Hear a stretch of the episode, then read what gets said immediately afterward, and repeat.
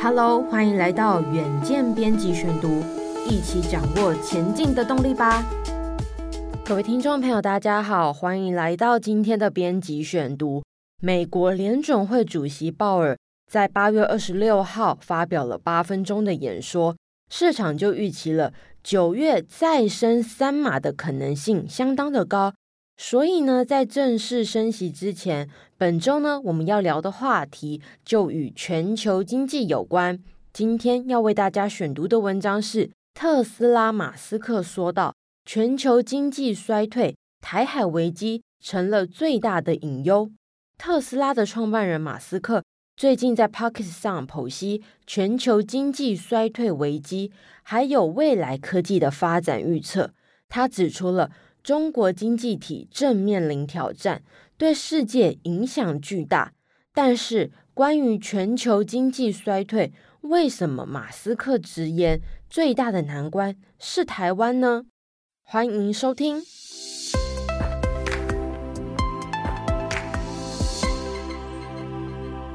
联准会继续凶猛升息的态势，全球经济真的会陷入严重衰退吗？这是许多人近期忧心的问题。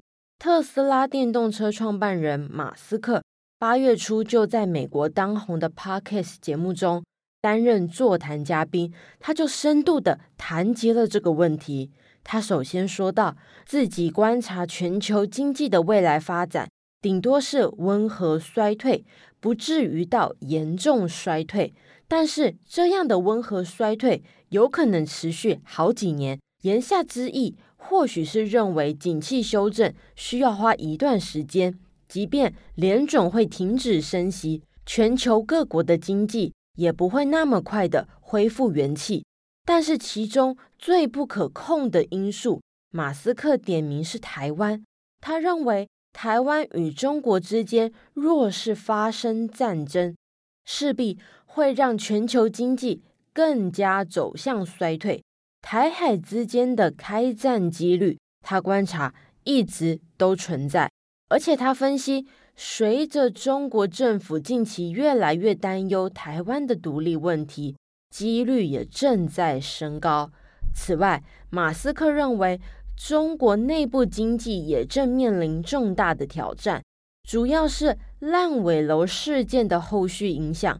他评论道：“中国的烂尾楼事件和美国二零零八年房利美引爆的次贷危机背景很相似，都是因为市场上新增的住房数量远超过每年新家庭数量成长，空屋到处都是。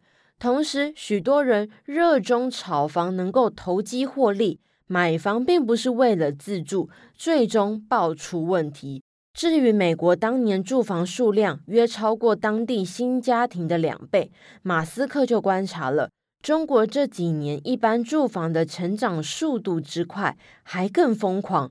最后呢，势必会走向美国二零零八年许多银行坏账收不回的惨况。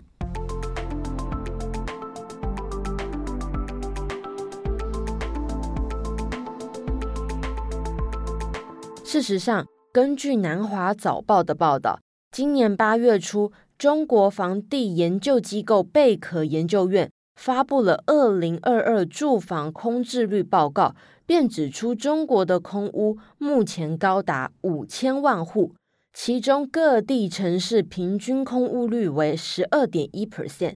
这数据呢，超越了美国、澳洲、加拿大、英国与法国。仅低于曾历经九零年代房地产泡沫的日本，相当的惊人。